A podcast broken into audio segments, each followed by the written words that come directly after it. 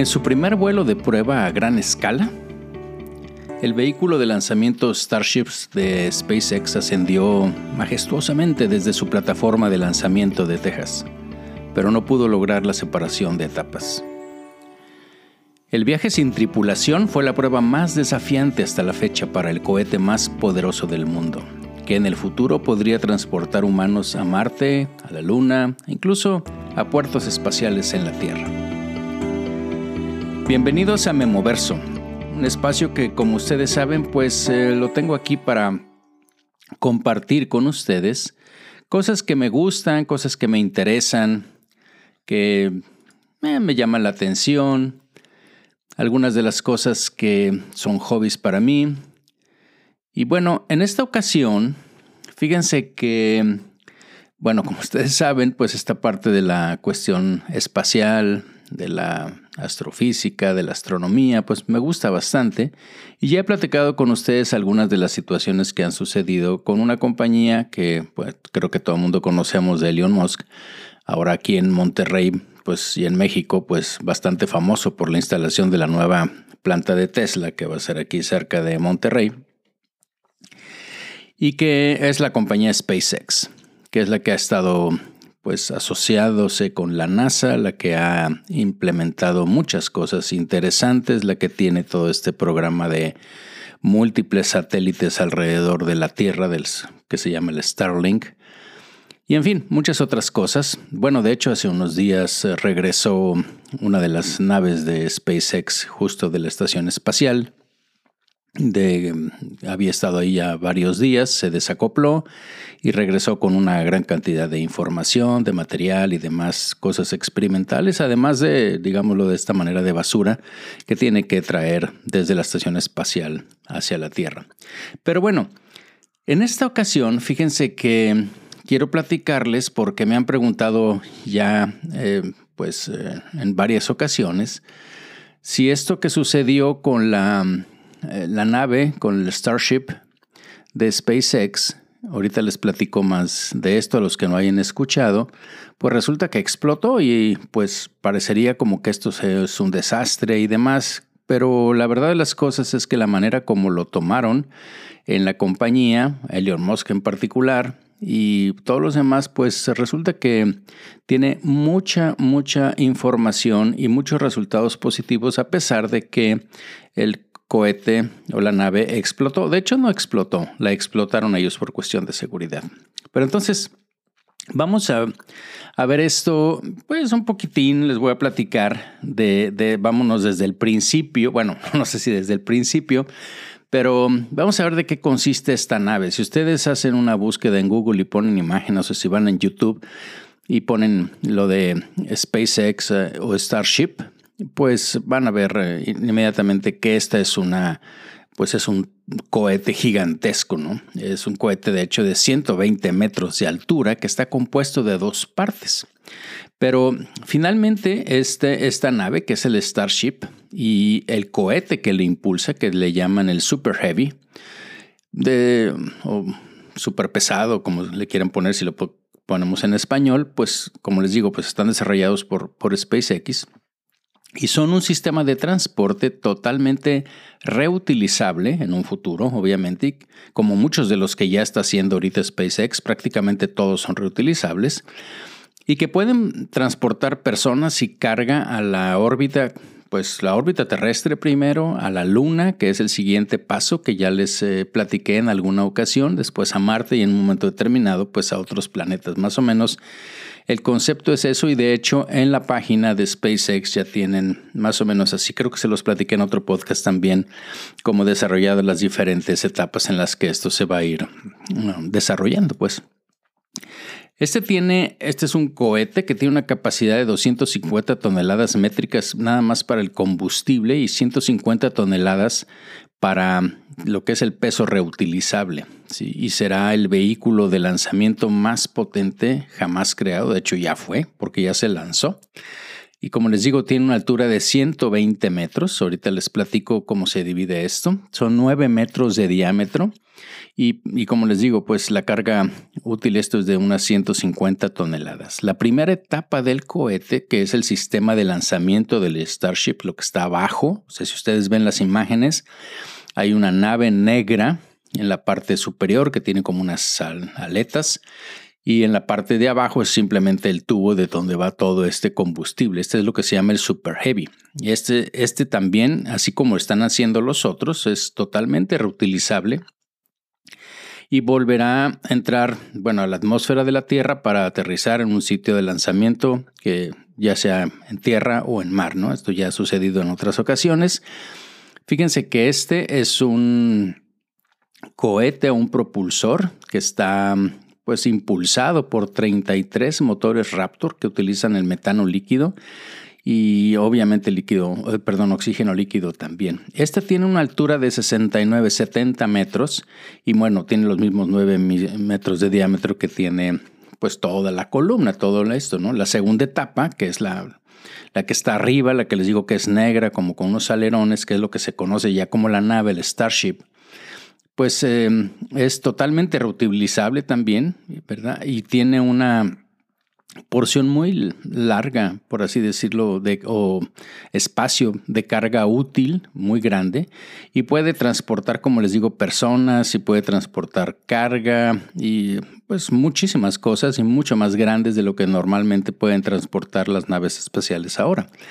Y la idea es de que este, como les digo, pues pueda estar tanto orbitando la Tierra como también en su primera misión, que va a ser teóricamente ya por el 25, ir a la Luna y después a Marte, ¿no? Es la idea que tiene esta compañía de, SpaceX. Eh, aquí también, en un momento determinado, digo, eso se ha planteado, no sé si vaya a ser cierto o no, pero prácticamente existiría la posibilidad de hacer viajes en esta nave, no con este cohete obviamente, o con el Super Heavy, pero sí con el Starship para eh, irte de un punto a otro en la Tierra. Se supone que aproximadamente de un lado a otro, digo, de 180 grados del diámetro del perímetro de la Tierra puedes llegar en una hora este Starship tiene 50 metros de longitud, que son más los 69, 70 metros que les decía, pues dan los 120 metros en total que tiene esta torre gigante que fue la que despegó. Y los mismos, pues 9 metros que, que yo les decía de diámetro, ¿no? Y esto se está eh, propulsado por los motores Raptor. Creo que también les platiqué alguna vez, eh, me tocó verlos ahí en la NASA. Bueno, ahí tienen una demostración, pues.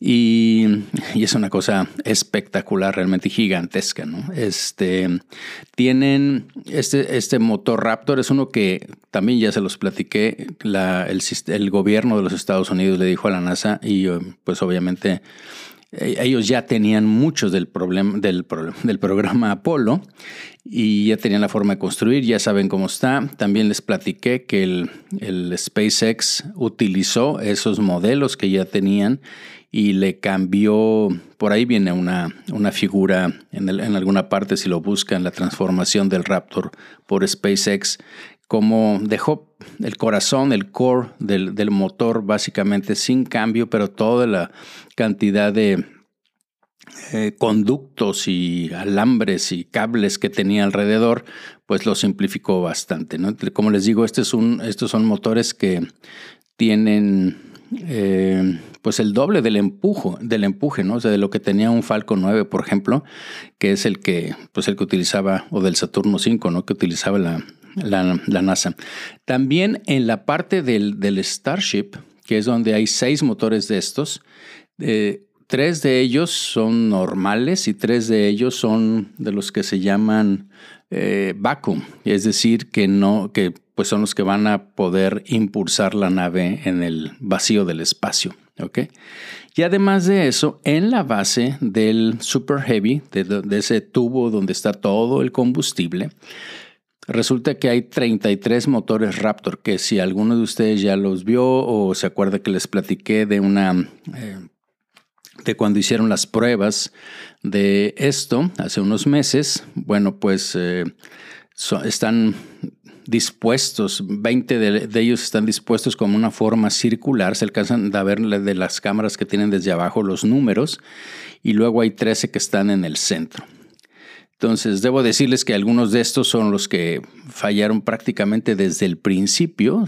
si ustedes van a, YouTube y buscan esto, eh, yo, bueno, vi la, pues cuando estaba lo del, lo del lanzamiento, y entonces inmediatamente ahí en, vivo, en la página de, SpaceX o de los que estaban transmitiendo, pues estaban viendo las, eh, una gráfica de los motores que estaban prendidos, pero también lo podías estar viendo a través de las cámaras que estaban eh, tomándole video al, despegue y al, y al, cohete desde abajo, ¿no?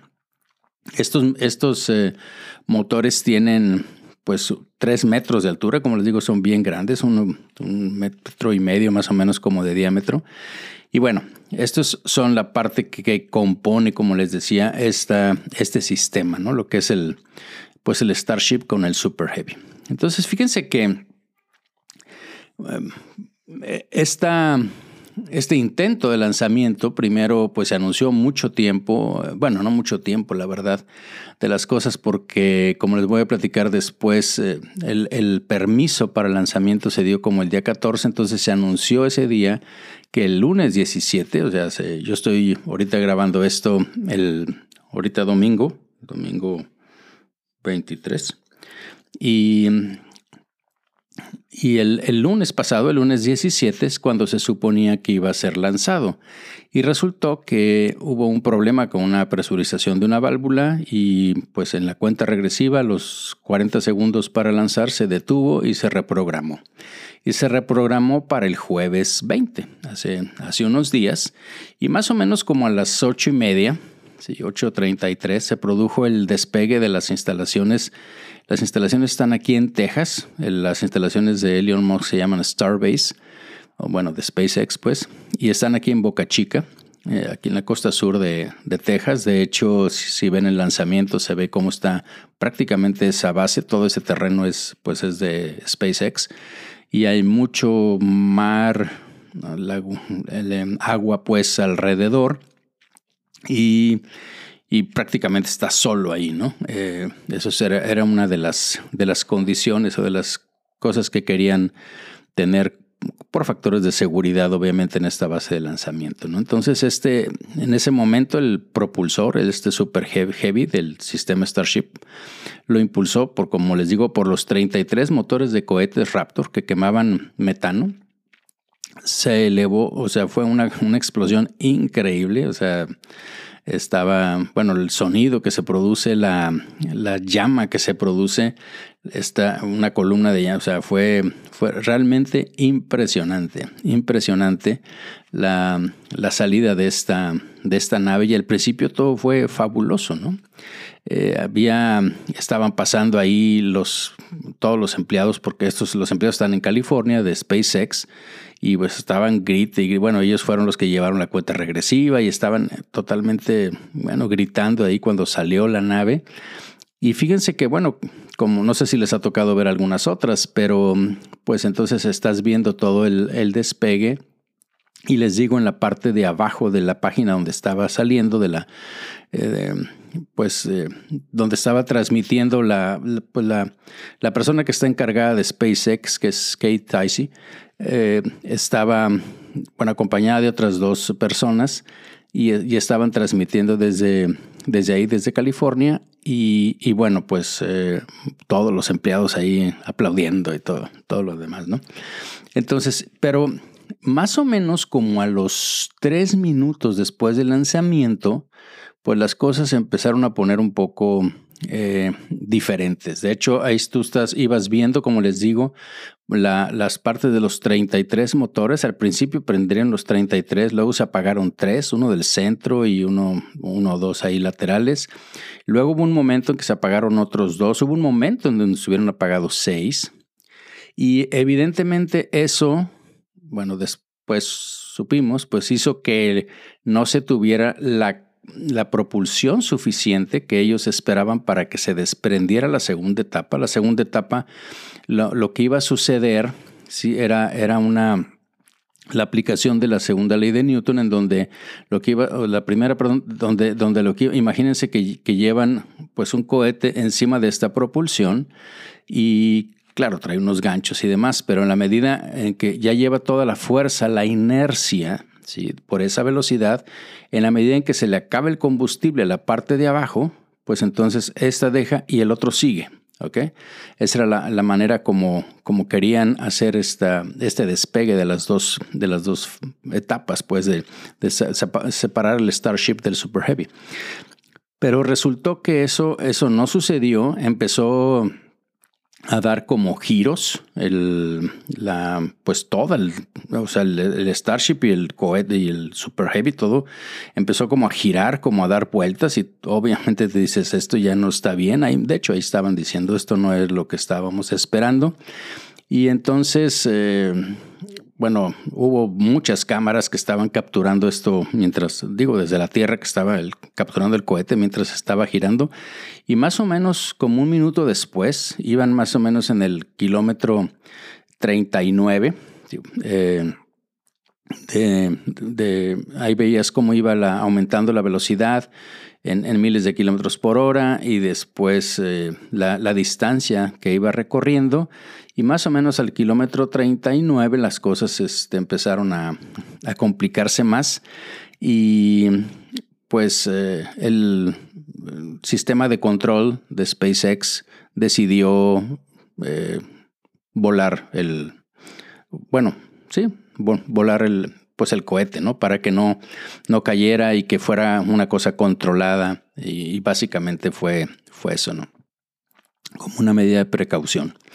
Y como les digo, la comentarista que es Kate Ticey eh, dijo, pues al primero como que se sacó de onda, pero después dijo, bueno, obviamente queríamos llegar hasta el final, pero llegar tan lejos sinceramente es increíble. Y pues cuando, cuando te pones a ver que este Super Heavy, que es, lo que realmente estaban eh, pues probando más que todo, porque el Starship obviamente ya, ya se ha probado, pues imagínense que son 17, 17 millones de libras de empuje durante el despegue, que es, como les digo, el doble de lo que el sistema de lanzamiento espacial de la NASA, el cohete Saturno 5, por ejemplo, del, del Apolo, ¿no?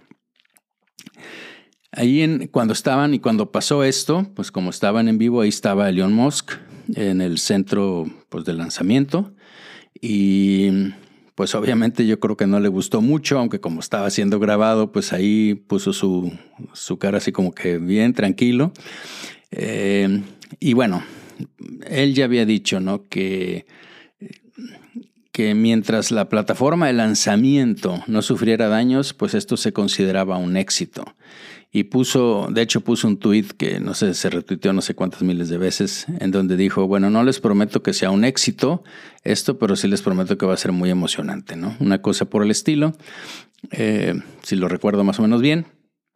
Pero entonces esa fue la, la pues lo que pasó con, con esto de, de Elon Musk, que se supone que hoy iba a dar un, pues una, actualización y unas cosas que, bueno, no, no ha sucedido hasta donde yo sé.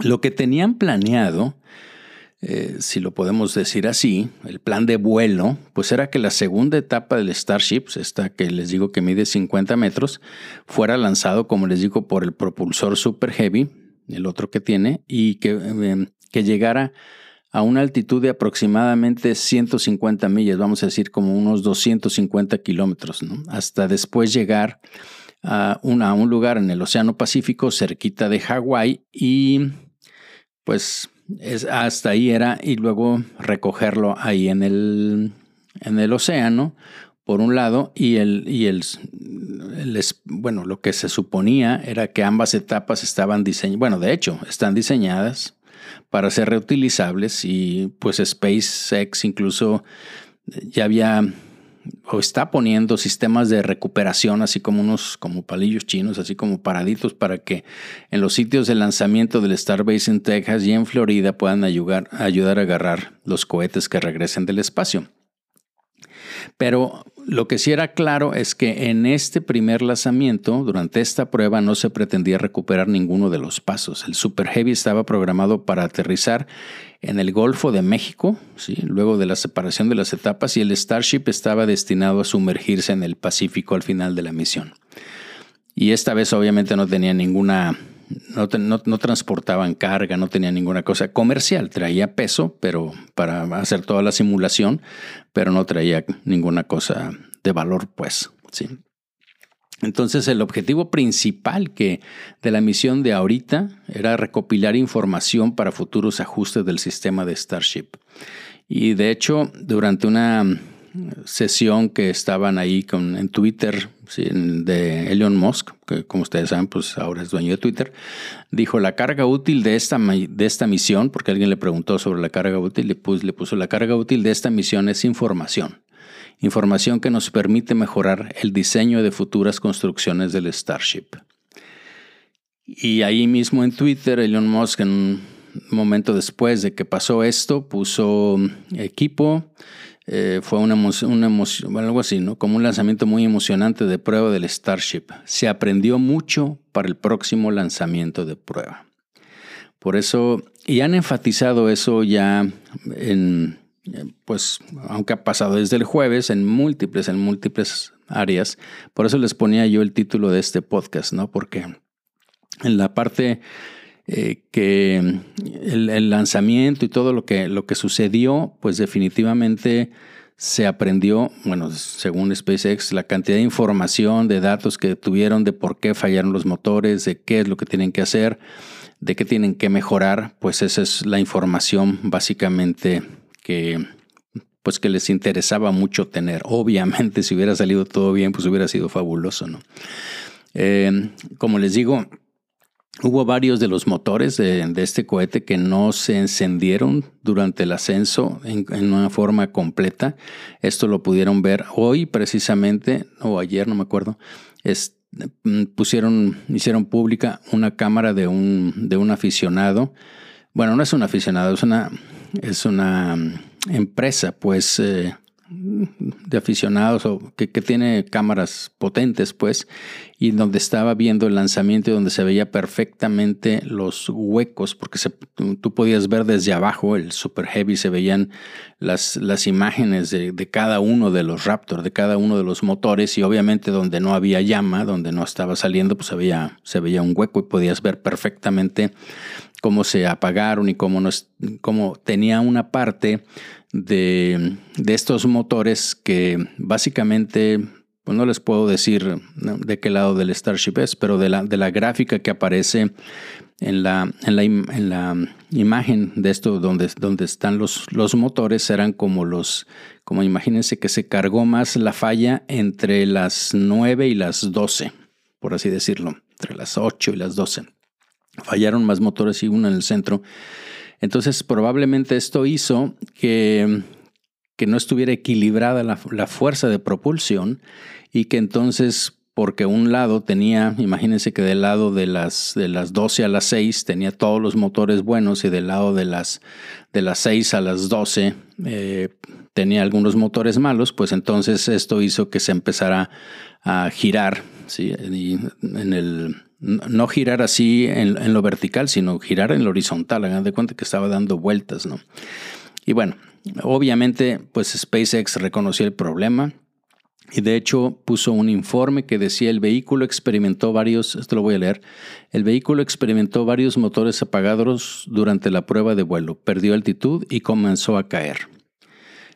Tanto el propulsor como la nave espacial recibieron un comando para activar el sistema determinado de vuelo.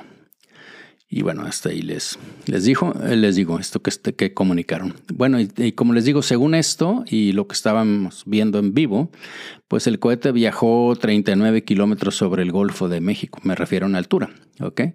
La plataforma de lanzamiento, que era uno, como yo les dije, de las cosas que Elon nos puso ahí que le interesaba mucho porque fue una de las cosas que más se le criticó. Imagínense que la NASA, Rusia, la Estación Europea eh, tiene, o la Agencia Europea, perdón, Espacial, eh, cuando hacen los lanzamientos, imagínense que abajo de, de, la, de donde salen todas las llamas, tienen como una especie de, de curva, de deflector, Y además de ponerle, de echarle chorros de agua ahí para que esto se enfríe y no, no tenga tanto calor, imagínense que todas las llamas las pasan hacia abajo, pero ese deflector las manda como por abajo de la tierra un túnel y finalmente salen por allá. Entonces, en esta ocasión resultó que eso no se hizo, no se hizo porque no estaban muy seguros de que abajo de donde está la plataforma del Starbase, este que, que está aquí en, California, perdón, en Texas, que les digo, como les digo, está rodeado por mucha agua. Y entonces no sabían si realmente al ir excavando esto, lo que iba a pasar es que iban a llegar al mar, al agua, y que se les iba a inundar todo. ¿sí? Entonces dijeron, no, mejor reforzamos nuestra, nuestra base de lanzamiento sin el deflector. Y de hecho, si se acuerdan, creo que alguna vez les platiqué y hace unos meses se hicieron las pruebas pues sin el, sin el Starship, sin la nave de arriba, solo de, la estática o del, encendido de los motores y cómo funcionaba. Y resulta que funcionaron bien, hubo uno que tuvo un problema, pero lo, arreglaron y demás. Y no le pasó mucho a la base, ¿sí? a la, de donde sale, que es pura cosa de cemento y, y hierro esto. Pero, pero en esa ocasión pues bueno, yo no sabía, pero ahora ya salió a la luz que, o yo no leí pues, que los motores y todo lo que probaron en esa ocasión estaba el 50% de la, de la capacidad que tienen. Pero entonces ahora resulta que la, la, plataforma de lanzamiento sufrió daños significativos, o sea, muy importantes. Como les digo, unas fotos que salieron apenas ayer o hoy se, hicieron cráteres debajo de la estructura del montaje de lanzamiento.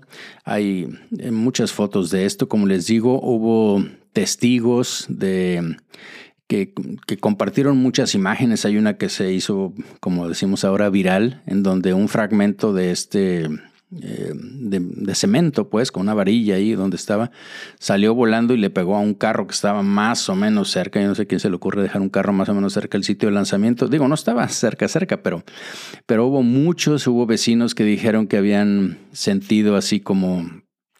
Eh, pues escombros, no, no ellos, sino que habían oído, que había caído.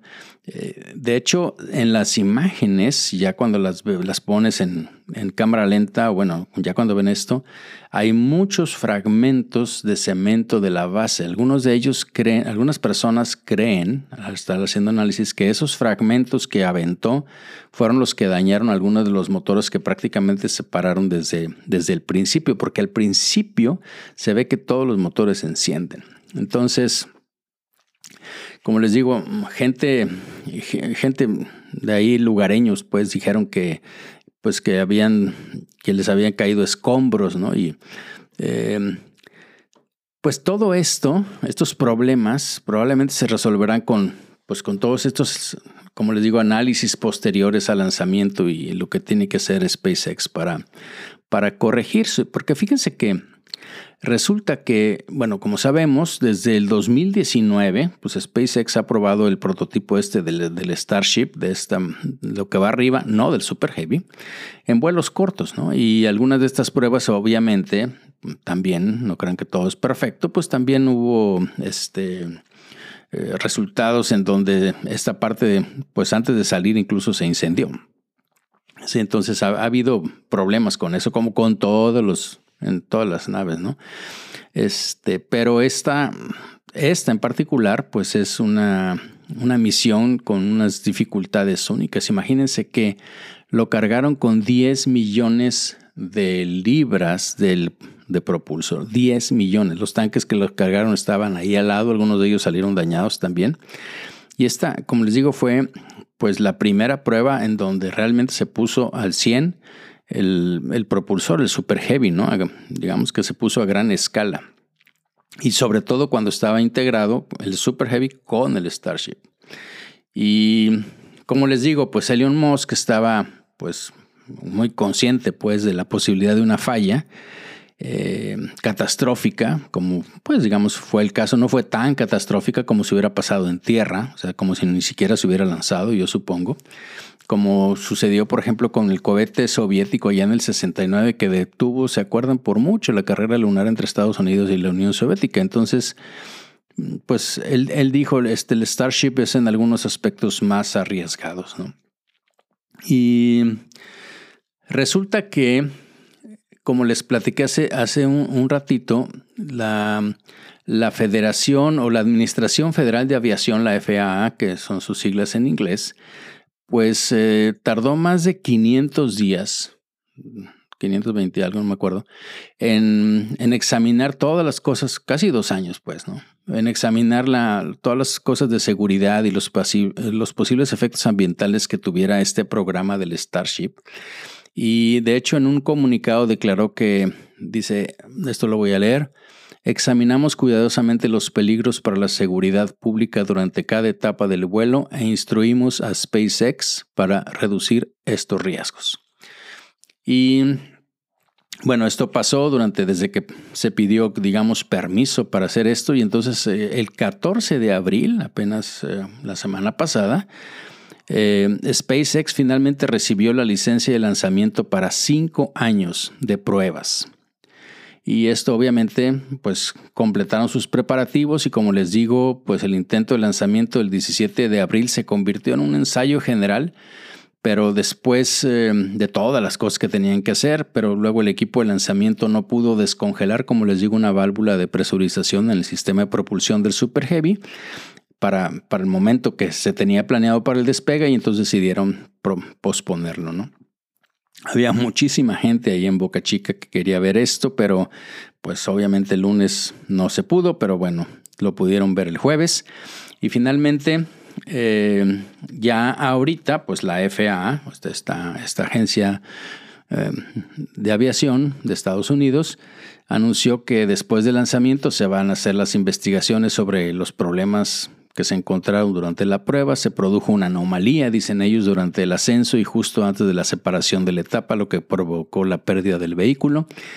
Esas son cosas que dice la FAA y declaró que un correo electrónico que no había habido informes de lesiones o daños a propiedades públicas. Y luego también pone la investigación de los desastres de la misión, ¿sí?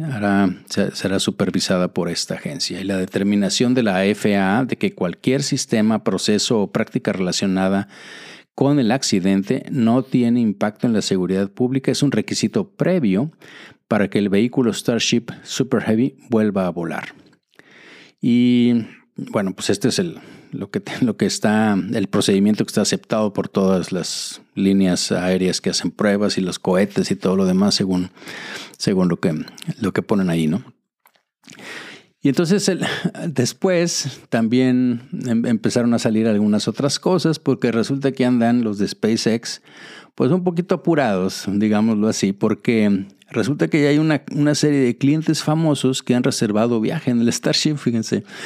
Y obviamente, pues SpaceX tendrá, pues se los prometió, digamos que para este año, algo así, ¿no? Entonces, eh, el primer viaje tripulado de Starship estará dirigido por una persona, yo, yo, no las conozco, pero me, puse a leer para ver este, para hacer lo de este podcast. Se llama Jared Isaacman él es un empresario muy rico, este, de hecho es el que tiene un sistema de pago seguro, así como hay uno de PayPal, ¿se acuerdan que por ahí, ahí empezó Elon Musk con PayPal y luego lo vendió? Bueno, este se llama Shift4 eh, y él está metido en un programa, creo que ya también se los platiqué, es el programa Polaris y es, está, es un programa que está patrocinado en forma privada y él, va a ser, según esto, pues el, pues el primero que vuele. ¿no? Hay un empresario, un multimillonario japonés, Yusaku Maezawa, que está pagando una suma que no, no dicen cuánto, pero pues ya se pueden imaginar de cuánto es, para volar alrededor de la luna con una tripulación, se va a llevar ocho amigos o amigas, no sé, pero una tripulación de ocho personas y eso está supuestamente para este año, como les digo.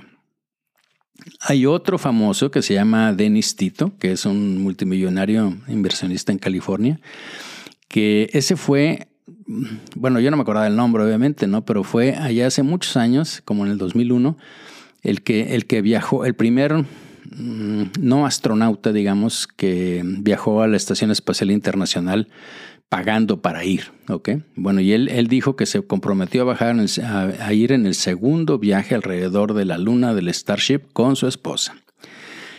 Y bueno, pues ya para terminar, ¿no? Pues espera que SpaceX finalmente proporcione una versión modificada de, de ese Starship con un módulo de, de, aterrizaje para una misión tripulada, como ya lo sabemos, eh, para que llegue a la superficie lunar. Ya les platiqué de esto.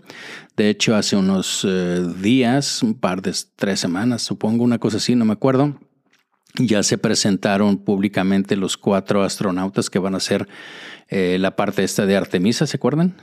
la, segunda etapa en donde van a ir tripulado, ya el Starship ahora tripulado, pero no van a descender hasta el 25, ¿no? Y bueno, ¿qué otra cosa les digo? Bueno, con respecto a esto, por ejemplo, el administrador de la NASA, Bill Nelson, elogió a SpaceX con un comunicado que se compartió en Twitter y que puso algo así como cada logro en la historia ha requerido algún elemento de riesgo. Y ya que un riesgo tremendo genera un gran retorno, o sea, una, un conocimiento muy grande, ¿no? Y luego puso también emocionado, esto lo voy a leer así como entre comillas, emocionado por todo lo que aprende SpaceX, la próxima prueba de vuelo y más allá. Es lo que les digo que lo han, lo han tomado al menos en ese, obviamente tiene mucha cosa política y económica y todo lo que ustedes quieran, ¿no? De hecho, fíjense que esto que sucedió, eh, digamos, eh, para Elon Musk, fue el mismo día que se cayeron las acciones de, Tesla importantemente, porque también declaró que a él no le interesaba mucho ganar mucho dinero con, los, con Tesla, sino que lo que te interesaba era que se vendieran más, que se hicieran más. Claro que no les gustó a los inversionistas y bueno, eso se cayó bastante, ¿no? Bueno, eh, ¿qué les digo? Pues eh, esto, es una cosa interesante. Obviamente vamos a seguir eh, pues en esto. creo que la idea de de estos viajes espaciales, pues en un momento determinado, imagínense que finalmente lo que, lo que quiere Elon Musk, lo que quiere SpaceX es llegar a, Marte. Y que, bueno, y él, dice que con estas naves y todo puede llegar a poblar Marte con un millón de personas, cosa que, bueno, eso ya estaría, para, ya estaría por verse, pero, pero finalmente creo que la parte de la Luna, esa, esa Stargate, Stargate que se va a hacer, que es como una estación espacial internacional, pero en la luna, o sea, orbitando la luna para que, los, para que puedas llegar a esa y de ahí los astronautas bajen y suban varias veces a la luna y demás y hagan experimentos y puedan vivir mucho más tiempo, no en la luna totalmente, sino en la, alrededor en esta base espacial, que bueno, pues es como la estación espacial que puedes pasar meses ahí. Entonces, creo que esto va a pues hacer, a seguir siendo muy interesante. Vamos a ver qué sucede con el segundo lanzamiento. No han dicho todavía cuándo va a ser. Lo que es, lo que, eh, bueno, más bien, él en un Twitter dijo que en dos meses, uno o dos meses, la gente calcula que fue demasiado optimista, no porque no se pueda eh, desde todos los otros puntos de vista, pero básicamente para reparar el daño que sufrió la, en la base de lanzamiento. ¿sí? Entonces, el Starbase que se llama. Entonces, eh, bueno, pues vamos a ver qué pasa, pero seguramente algo seguirá sucediendo este año. Pues bien, aquí terminamos. Era la, idea comentarlo por lo que me habían estado preguntando de que, pues, de que qué había pasado con, con esto, que había explotado y que si se iba a acabar el programa y demás. Pues, como les digo, parece que no. Y como puse en el título del podcast, pues como eh, cosas que yo creo que debemos hacer eh, en toda nuestra vida. Si nos caemos hay que levantarnos, si fallamos hay que ver en qué fallamos y cómo lo corregimos y seguir en otro intento. Y bueno, creo que esto es la filosofía también de esta compañía y de esta idea de conquistar el espacio. Como siempre, agradezco mucho su atención. Espero que haya sido de su agrado este podcast. Por favor, díganme sus sugerencias y sus comentarios en las diferentes redes sociales, en la página de memoverso.mx, en mi correo electrónico de memorizondo.memoverso.mx. Y bueno, pues nos escuchamos en la próxima.